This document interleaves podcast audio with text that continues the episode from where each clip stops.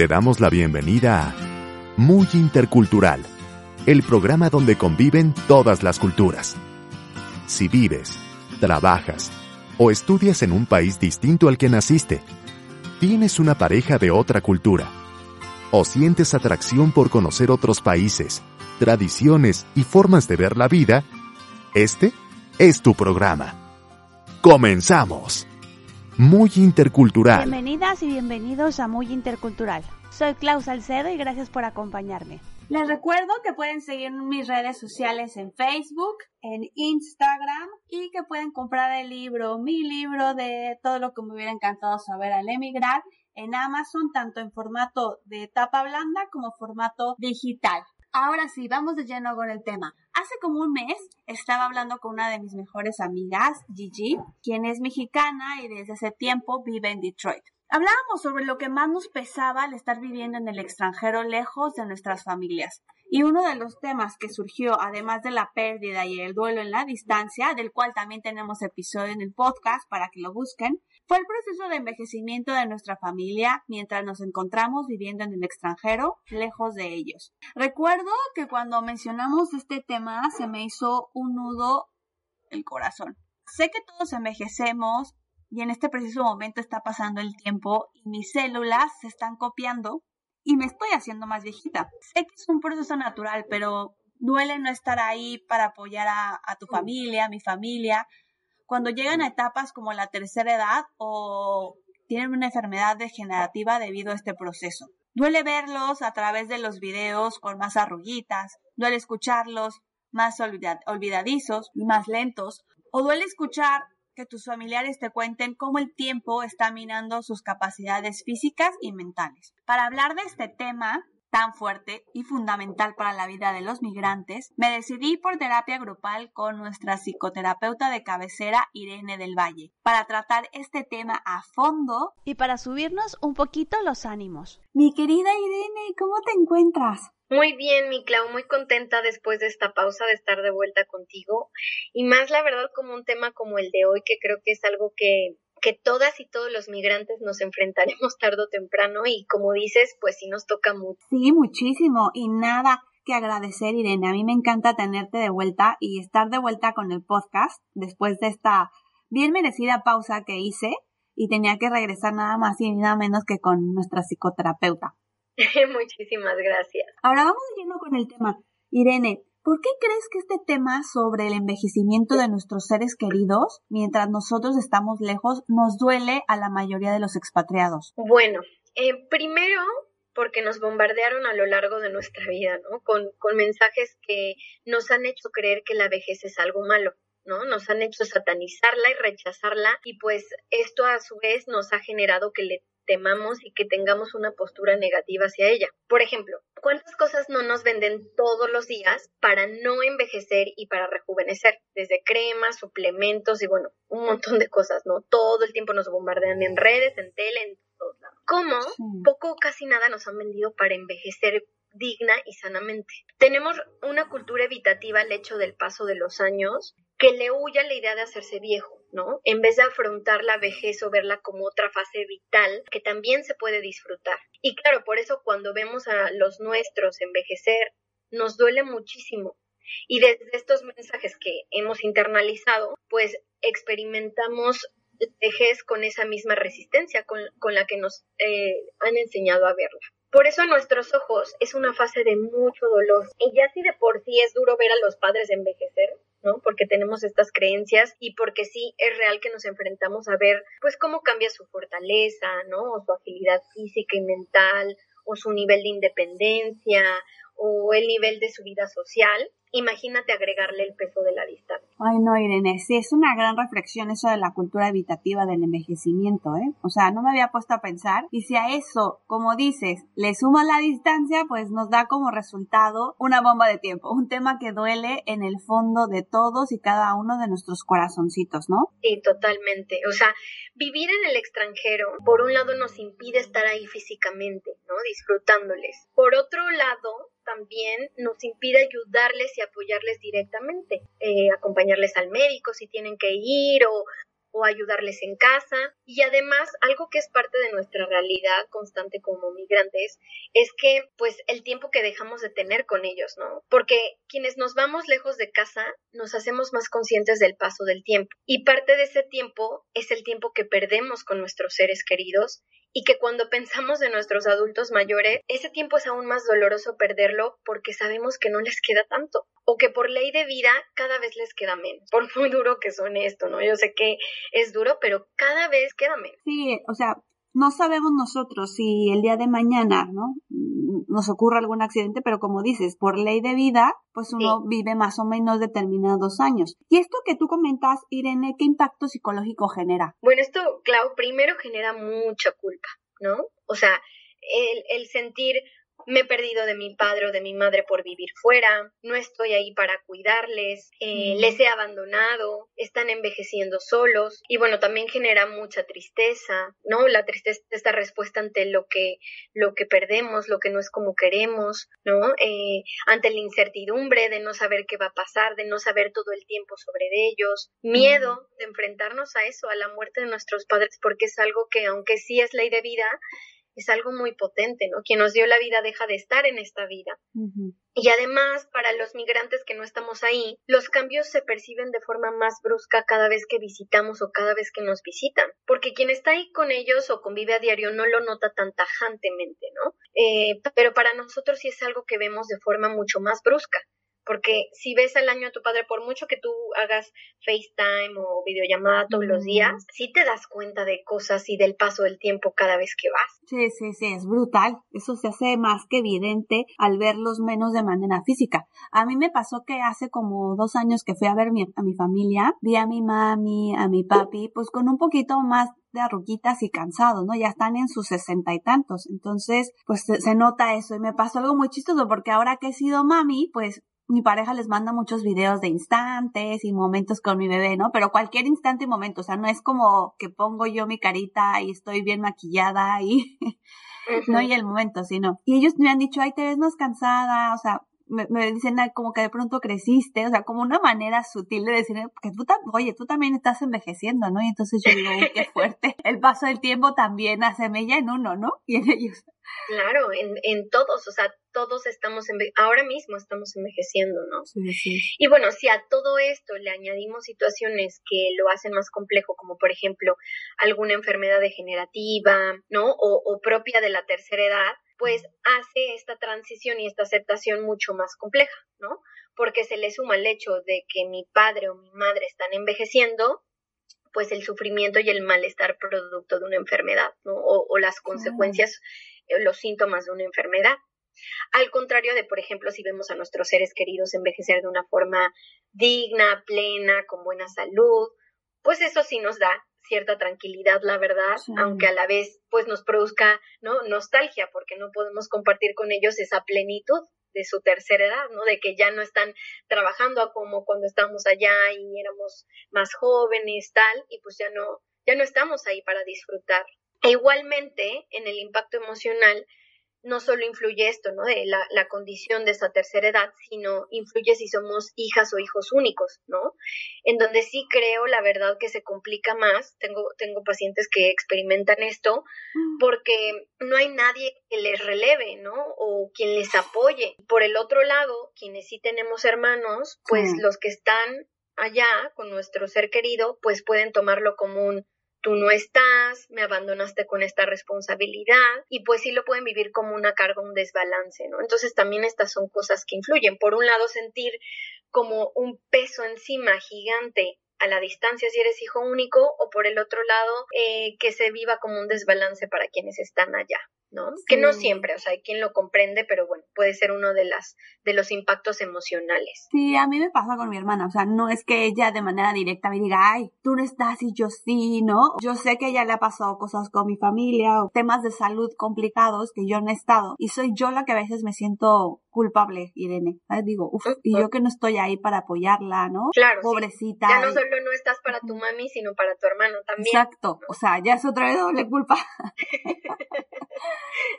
A mí me gustaría añadir, Irene, que además de estos factores que mencionas y que son súper importantes, que están alrededor de por qué nos duele tanto este tema del envejecimiento, también hay que añadir que si uno es de una cultura latina, el tema del envejecimiento de nuestra familia, pues también nos puede pegar un poquito más, ¿no? Porque pues venimos de una cultura comunitaria que nos ha enseñado el valor de la familia, de hacernos cargo de los nuestros, de cuidarlos, como cuando ellos cuidaron de nosotros de pequeños. A diferencia de otras culturas individualistas y con menos culpa sobre este tema, que relacionarían el cuidado de los mayores al gobierno o al Estado, ¿no? O sea, yo me estoy imaginando, por ejemplo, un americano que mm. no tiene ese vínculo con sus mayores tan fuerte como nosotros, ¿no? Ya a los 18 pues ya cada quien hace su vida y a lo mejor pues tienen a sus mayores y mejor dicen, ah, pues ellos van a ir a una residencia o en el mejor de los casos que el gobierno se haga se haga cargo de ellos, ¿no? No sé. Sí, tienes toda la razón. Yo creo que también ahí se le añade un tema cultural.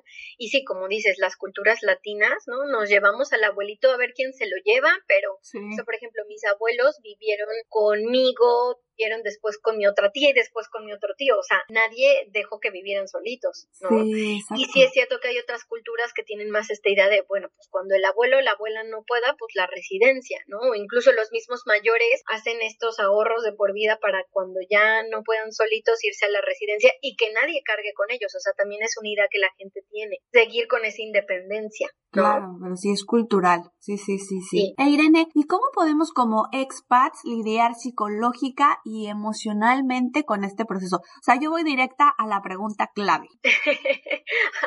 bueno, pues no hay nada mágico. Siempre que me preguntan, bueno, ¿cómo le puedo hacer? Ya ahí yo digo, lo siento, pero no tengo fórmulas mágicas. Pero bueno, yo creo, Clau, que primero aceptándolo, ¿no? No evadiendo o haciendo como que no pasa nada, porque esa falta de aceptación es la que nos impide actuar congruentemente y de una forma que después no nos genere culpas y remordimientos, ¿no? Eso por un lado, aceptar que es una realidad, que nuestros seres queridos van a envejecer y que si nosotros seguimos decidiendo estar fuera, pues que es algo que vamos a enfrentar a la distancia, ¿no? Segundo, yo creo que eh, es muy importante para lidiar emocionalmente con este proceso, tener y construir una relación a distancia de la que no nos arrepintamos, ¿no? Que nos haga sentir en paz, sabiendo que pese a no estar todos los días, pues les hemos amado con todas nuestras fuerzas y desde todas nuestras posibilidades, ¿no? Y que el día que tu madre o tu padre o tu ser querido no esté, pues tengas esa certeza y esa calma y no, no lo vivas con culpa y arrepentimiento por lo que no fue o por lo que quisiste hacer pero que no hiciste o por lo que deseaste que fuera pero por postergaste, ¿no? Claro, no, súper importante, Irene. Creo que cuando emigramos, las distintas relaciones que teníamos, pues no se terminan, ¿no? Sino que cambia la manera en la que nos relacionamos con los nuestros. Por lo tanto, podemos seguir poniéndoles atención, cuidado y cariño. Además que vivimos en una época que lo pone esto muy fácil. O sea, yo me pongo a pensar en el pasado y eso podría haber sido muchísimo más difícil o imposible. Pero ahora podemos enviarles mensajes por redes sociales, que intercambiamos fotos, que si el video, que si le puedes comprar algún regalo por una tienda online. Hay mil cosas para estar cerca de nuestras personas. Sí, totalmente. Y, o sea, yo me pongo a pensar en la gente que migró hace 30 años y digo, Dios santo, qué valentía, ¿no? Como el no saber, porque nosotros podemos saber al instante. O sea, sí, en las redes son un, una gran ventaja para quienes migramos, ¿no? Porque nos permiten seguir presentes. Sí, sí, sí. Y bueno, además, Clau, de, de todo esto que mencioné, y creo que también para, para lidiar con el impacto psicológico es esencial revisar nuestras creencias y miedos, ¿no? Alrededor del envejecer, como lo mencionábamos anteriormente, porque si yo solo veo el declive, si yo solo veo la pérdida, si yo solo veo la enfermedad, si yo solo veo la muerte cerca, ¿no? Pues da mucho terror, pero si también se ve como un espacio de recoger todo lo sembrado, de descanso, de disfrute, de sabiduría, pues ya no solo no lo vamos a vivir tan dolorosamente, sino también nos vamos a relacionar con nuestros adultos mayores desde otro lugar, no como enfermos o personas en sufrimiento, sino como alguien que tiene mucho por aportarnos aún. ¿no? Y bueno, otra recomendación también que se me viene es pues verlo no solo como un grande reto, sino al mismo tiempo como una gran oportunidad, ¿no? De, de redefinir por un lado nuestro proyecto migratorio y por el otro lado redefinir o confirmar pues este, no sé, nuestro sentido de vida, ¿no? O reflexionar cómo queremos también nosotros envejecer. Por ejemplo, como hijos en el extranjero, sí podemos preguntarnos, ¿no? El, quiero traerme o no a mi madre o padre conmigo, o quiero yo regresar a cuidarla, y es en donde digo lo de redefinir el proyecto migratorio, ¿no? O de qué forma puedo estar más presente si voy a seguir viviendo en el extranjero y teniendo una relación a distancia. ¿No? Ahora con mi padre o mi madre o mi abuelito que es eh, persona eh, mayor, ¿no? Tengo asuntos pendientes que necesito sanar o perdonar sabiendo que el tiempo es contado. Sobre equipaje emocional, ¿no? Es súper importante liberarlo. ¿Qué cosas necesito decir para que el día que mi persona no esté, me, siento me sienta tranquila, tranquilo de que esa persona sabía todo lo que yo sentía o significó en mi vida? ¿No? Por ejemplo, algo que a mí me ayudó mucho a sentirme en paz en cuanto a la muerte de mi abuelita, que, que en paz descanse y que justo ya va a ser el año, ¿no? Fue el año pasado. Y y a que no haber pasado estos últimos siete años, o sea, como cerca de ella, eh, pues fue tener este tipo de conversaciones, ¿no? Decirle siempre lo mucho que la amaba y lo que significaba para mí, cada vez que era posible hacerle una videollamada a mis primos y que me la pasaran y verle y contarle. O sea, a mí eso es algo que me ha dado mucha paz de estos siete años, pues no, no vivirlos tan cerca como me hubiera gustado. Claro. Y por eso creo que es súper importante, pues, e, e, esta, esta cercanía, ¿no? Sí, sí, sí, totalmente Irene. A mí me tocó la dicha de estar contigo y que le llamaras, hicieras una videollamada con tu abuelita. Me encantó ver esa relación que tenías con ella tan rica. Sí, es cierto, le llamamos unos días antes que, que se nos fuera, ¿no? ¿Te acuerdas? Y, y a mí, o sea, esas llamadas y, y, una llamada que tuve antes en donde ella también se abrió, que ojalá que también hablemos de ese punto, ¿no? De, de cuando ellos, este,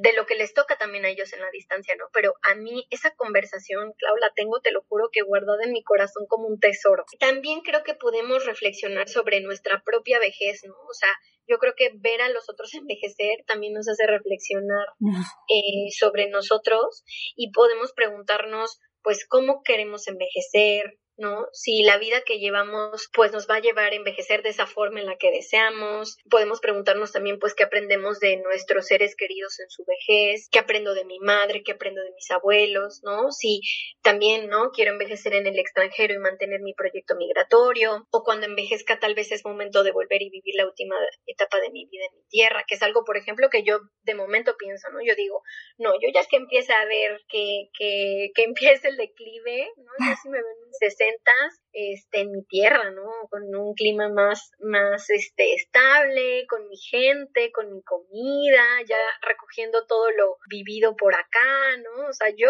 yo este, esta última versión es más la que yo me, me vendo a mí. ¿Tú te lo has pensado? Sí, también, Irene. O sea, a mí lo que me pasa ahora con tantas preguntas que nos has hecho reflexionar es que pienso y digo, uy, esto del envejecimiento es un tema de que te confronta con tu propio sentido de vida, con el propósito, hacia dónde vas, ¿no? Pero también me he preguntado como tú, mm, ¿en dónde quiero envejecer? ¿En qué? Pero yo sí me veo fuera, ¿sabes? Lo que sí es que viajando mucho y también me veo con una, una vejez plena, feliz, o sea, como que muy útil, ¿no? Yo digo, mientras tenga salud, yo creo que voy a ser una viejita que va a tener, como dicen, el culito muy, muy de aquí para allá, ¿no? Y, con vitalidad, o sea, porque no la veo como una etapa o, que muchos temen jubilarse y que ya ahí ya se acabó, ¿no? Porque no solo es trabajo y trabajo en la vida, sino digo, uh, a mi jubilada me voy a poner a estudiar tal y voy a hacer esto y voy a hacer el otro, o sea, como otra etapa vital de mi vida que uno llega con sabiduría. Claro, totalmente. Ahora, Irene, vamos a enfocarlo también, mm, porque yo pienso también en la otra comunidad muy intercultural, aquellos que se quedan en casa. Vamos ahora desde el lado de esos seres queridos que se quedaron en nuestro país, esos padres, mamis, abuelitos, abuelitas, tíos, tías, hermanos y hermanas, que el paso del tiempo les está afectando también, porque están entrados en añitos. ¿Cómo pueden ellos gestionar con nosotros como expatriados estos temas, Irene? Súper importante, ¿no? Porque también el que se el que se queda también le impacta la migración, ¿no? Y es algo que hemos mencionado. Y bueno, primero yo creo que, que con honestidad y transparencia, ¿no? O sea, nuestros familiares tienden mucho a como no querer contarnos para no preocuparnos, pero que nos cuenten las cosas es súper importante, ¿no? O sea, no nos cuidan ocultándonos temas médicos, físicos ni emocionales. Entonces sí que sean transparentes y honestos con nosotros sobre cómo están viviendo eh, el entrar a, a la vejez, ¿no? A convertirse adultos mayores. Y obviamente pues con cercanía y apertura emocional, o sea, yo creo que no es momento de guardarse nada, sino todo lo contrario, ¿no? De ir aligerando el viaje, porque también la vida es un viaje. Em, también les aconsejaría que nos cuenten cómo quieren vivir esta etapa y qué necesitan de nosotros, ¿no? O sea, yo sí creo que es importante que piensen en cómo darle sentido a sus días y que recuerden que nunca es tarde para definir lo que quieren en la vida y pues obviamente em, compartirlo con nosotros pese a que estemos eh, lejos es, es esencial. Y bueno, también yo creo que es importante, ¿no? Así como la reflexión que, que invitaba que nosotros los migrantes hiciéramos, pues que ellos también reflexionen sobre los aprendizajes y sobre la influencia de la migración en sus vidas, ¿no? O sea, por ejemplo, mm, ¿qué les enseñó la distancia? con nosotros, ¿no? Sobre nuestra relación con ellos y sobre todo sobre ellos mismos o ellas mismas, ¿no? Como seres queridos de un migrante, cómo la experiencia migratoria impactó sus vidas y les hizo tal vez ver algo de ellas o ellos mismos que no hubieran visto descubierto si no nos hubiéramos ido. O sea, yo creo que sí es importante que reflexionen el impacto de tener a alguien en la distancia, alguien lejos. Y bueno, lo de siempre, ya sabes que a mí me encanta mandar a todo el mundo a terapia, porque creo que es fundamental. Y pues es que, que, que si se sienten abrumados, pidan ayuda profesional. Yo, mi abuelita, fíjate que al final todo el mundo se quejaba, porque mi abuela tenía su carácter, la verdad, ah. y todo el mundo se quejaba que andaba de un humor, ¿no? los últimos meses, sin saber qué eran los últimos meses. Y yo hablé con mi abuelita y le dije, abuelita, ve con un psicogeriatra, o sea, ve con alguien que se especialice en gente mayor, que te escuche, que te ayude, que te entienda. Y fíjate que se animó. Y yo sí creo que le ayudó a contarse a, ella misma su vida desde otro lugar, como a, recapitular mucho. Eh, además, pues sí de sentir que tenía un espacio en donde podía ser escuchada sin juicios y sin que nadie le estuviera sermoneando y pues con alguien que era un especialista que entendía perfectamente lo que estaba experimentando. Y la gente alrededor de ella sí notó que, que ella estaba muchísimo más tranquila, ¿no? Una tía me dijo, yo creo que a tu abuela le sirvió mucho ir a terapia. Mira, logré eso, ¿eh? Me quedo tranquila también. que, le, que le sirvió mucho ir a terapia y los últimos días la vi muy en paz. Entonces, a mí eso también me da muchísima paz. Claro, Irene. No, yo la primera vez, en mi desconocimiento absoluto, que escucho sobre psicogeriatra, ¿sabes? Y pensar que no, nunca es de, nunca es tarde, ¿sabes? Para ir a terapia. Eh, y más en esta tercera edad que a lo mejor uno necesita esa apertura, eh, ha cambiado tu vida en cierto aspecto y necesitas ser escuchado, ¿no? O a lo mejor alguna enfermedad degenerativa te está afectando. A mí. Sí, hacer, hacer cierres. Sí, sí, sí, es fundamental. Y, y yo recalco en estos puntos que dijiste, esto que habla sobre la honestidad y transparencia de los temas médicos y físicos, porque luego piensan que por no contarnos y por no preocuparnos, dejan que las cosas, que una enfermedad que empezó light se ponga de pronto demasiado difícil y tú eres el último en enterarte, ¿sabes? Y eso no se vale. Ya lo hemos hablado en otros, en otros podcasts, ¿no? Y creo que esta apertura, transparencia y honestidad y cercanía es lo importante, ¿no? Sí, totalmente, porque si no nos quitan la oportunidad de decidir cómo queremos vivir, ¿no? Como esa situación difícil o ese problema, o sea, la honestidad nos permite a nosotros decidir si queremos ir para allá, sí, o sea, ¿sabes? Como que no nos dejan en este lugar de, de después decir, es que no pude hacer, ¿no? No pude aprovechar todavía con más conciencia mi tiempo, entonces la honestidad sí se la suplicamos.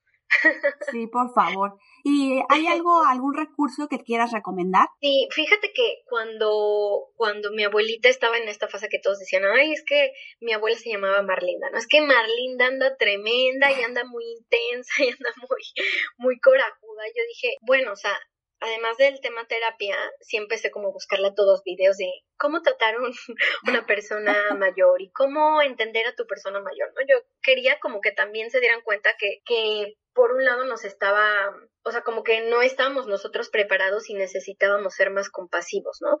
Pero también busco unos libros para mi abuela y fíjate que dos de los que más me, me gustaron y que yo le recomendé, uno es A pesar de los pesares, cuaderno de la vejez, y ese me gustó mucho porque me acuerdo que era como práctico y traía como ejercicios y reflexiones, y el otro es la vejez positiva nunca es demasiado tarde para ser feliz, ¿no? Porque sí creo que es importante que busquen materiales que les ayuden a ver su vejez desde un lugar más amoroso, más compasivo, por lo que decíamos, ¿no? Nos han enseñado tanto a temerle que necesitamos este tipo de materiales o recursos que nos ayuden a, girar nuestra mirada y, tener una visión más objetiva y responsable y además positiva de, de esta fase vital.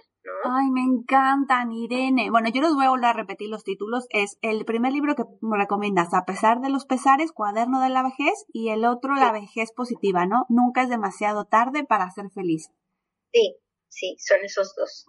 Digo, hay un montón, ¿eh? Pero yo que sí me metí a investigar y tal, a mí fueron los que más clic me hicieron. Claro, no, no, no. Está muy bien, Irene. Y hay una pregunta que luego yo creo que muchos de nosotros nos hemos preguntado, bueno, yo en lo particular me la, me, he preguntado, y es si llevarnos a nuestros familiares envejecidos al extranjero con nosotros sería una buena solución. Sí, yo creo que sí, yo me lo pregunto mucho y a ver, creo que no hay buenas o malas soluciones, sino creo que puede ser una solución para algunos y para otros no. Y sí creo que es una decisión que depende de cada persona y de la circunstancia de cada persona, ¿no? De, de su estilo de vida en el extranjero, de su capacidad económica y sus posibilidades en este país en el que reside. También pues hay cosas que se nos escapan, ¿no? Las condiciones legales del país de residencia, que tan fácil sea traerte a una persona, ¿no? A, a, modo, digámoslo, de dependiente, ¿no? Y pues, infinidad de cosas más. Pero también, sobre todo, creo que algo que se nos olvida mucho y creo que es de lo más importante es pensar también en esa otra persona, ¿no? Si esa persona quiere o no quiere, ¿no? O sea, por un lado, ¿qué efecto va a tener en mi familiar emigrar en la tercera edad? Porque no es lo mismo, ¿no? Eh, o sea, imagínate, ¿no? Una persona, o sea, es importante que ellos se mantengan activos socialmente. Entonces, si lo llevas a un país que no habla, pues, ¿cómo se va a relacionar? Por ejemplo.